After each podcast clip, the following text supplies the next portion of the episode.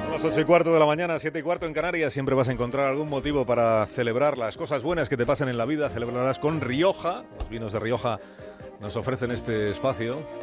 Con Raúl del Pozo. Buenos días, Raúl. Buenos días. Este espacio que se llama Viva el Vino.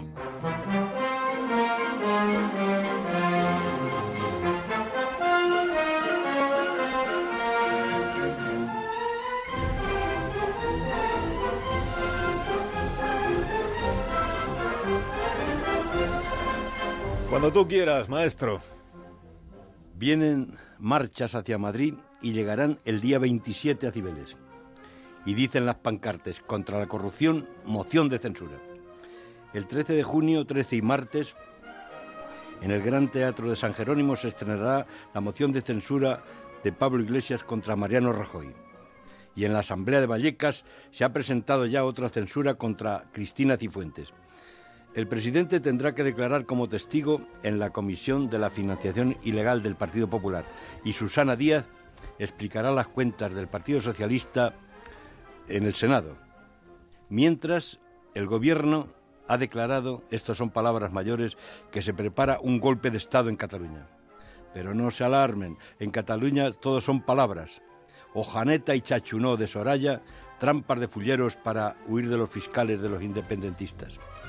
Los que están en la onda saben que no hay que mandar a Barcelona la cabra de la Legión, ni aplicar el artículo 155 de la Constitución. Dicen que con la ley de seguridad ciudadana será suficiente. Y siguen las redadas.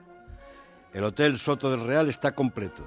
Han puesto ya pulseras a Rosell y hacen ejercicios de calentamiento para el patio Messi y Ronaldo. Es que una banda de ladrones se había apoderado del tesoro del Estado. Pero ya saben lo que dicen los italianos y los brasileños. Las naciones progresan mientras los políticos duermen o están presos. De las cloacas de la corrupción, Carlos, nacen las flores. Lo he visto esta mañana. En el parque de la Plaza de Castilla, sobre los depósitos del canal de Isabel II, han surgido una rosaleda resplandeciente. Cuando se abre la mañana, las rosas y los pájaros alegran el barrio, mientras en las alcobas se deshojan las rosas de la carne y del amor. Así que no se preocupen, el borrico se vuelve hombre cuando come rosas. Los romanos se pasaban el verano bajo la espesa fronda de la parra bebiendo agua pura o vino de rosas. Hagan ustedes lo mismo. Pasen el verano bajo la parra con la bota o el botijo, mientras en la babel del Congreso de los diputados y en los palacios se confunden las lenguas y los propósitos. Y viva el vino. Podrías haberle hecho una foto a la Rosaleda del depósito Sí, del canal. impresionante. Eh, aconsejo imagen. a la gente que vaya a verlo en el canal de Isabel II, eh, en la Plaza de Castilla, encima de la cloaca, la gran cloaca, han, ha surgido un resplandeciente jardín. Es impresionante, de verdad.